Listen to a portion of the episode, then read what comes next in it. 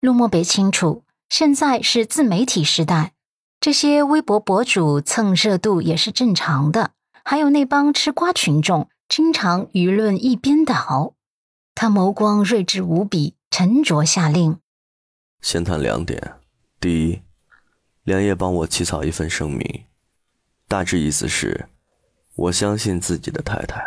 那天晚上，她只是在酒店跟朋友叙旧，并且第二天我进入房间后也见到了他那位朋友。我很相信卢太太。第二，跟微博运营商联系，直接在终端扼杀掉这样的新闻。还有啊，雇佣水军，洗白舆论。蓝子琪点头。原本他在汇报的时候是战战兢兢的。心想着，总裁因为这件事心情肯定会很暴躁，他生怕自己一不小心就踩中了地雷。可现在看来，总裁心情似乎还不错。他透过电视屏幕又看见了之前那个睿智、内敛、沉稳、气势如山河的总裁，他信心瞬间也暴涨了。呃，是总裁，我马上就办。第二天早晨。阮南希醒来的时候，就惊悚的发现自己一丝不挂，而且还躺在某个人的怀中。什么鬼？这睡姿简直太吓人了！他的第一反应就是要把某个人踹下床。只可惜，他刚抽出手臂的时候，男人就颤动睫毛，睁开眼眸。陆太太，醒了。若南希差点就疯了，瞪着他，想要踹他。若南希挣扎，面红耳赤。陆先生，你下来，你还要不要脸？陆漠北清晨的嗓音夹着一丝磁性的沙哑，看着他白皙柔嫩的肌肤，眸光倏然炙热了几分。我要你。阮南希蹙眉，然后所有反抗的声音都被男人的狂野的吻给淹没了。过程中。做到激烈的时候，他哼哼，室内缠绵炙热的声音全部落入到鹿晗的耳畔，折磨的他差点就不能呼吸了，心口也是揪着痛。仅仅是几十秒之后，他就听不下去了，五脏六腑都像是快要爆炸了一样。他捂着胸口跑回了自己的房间，回到房间，他把自己的娃娃狠狠地砸在地上，又不解气地上去踩了几脚。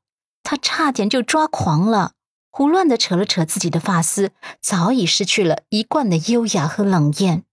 他面色狰狞了起来，拿出手机刷微博，好像微博上的帖子也越来越少了。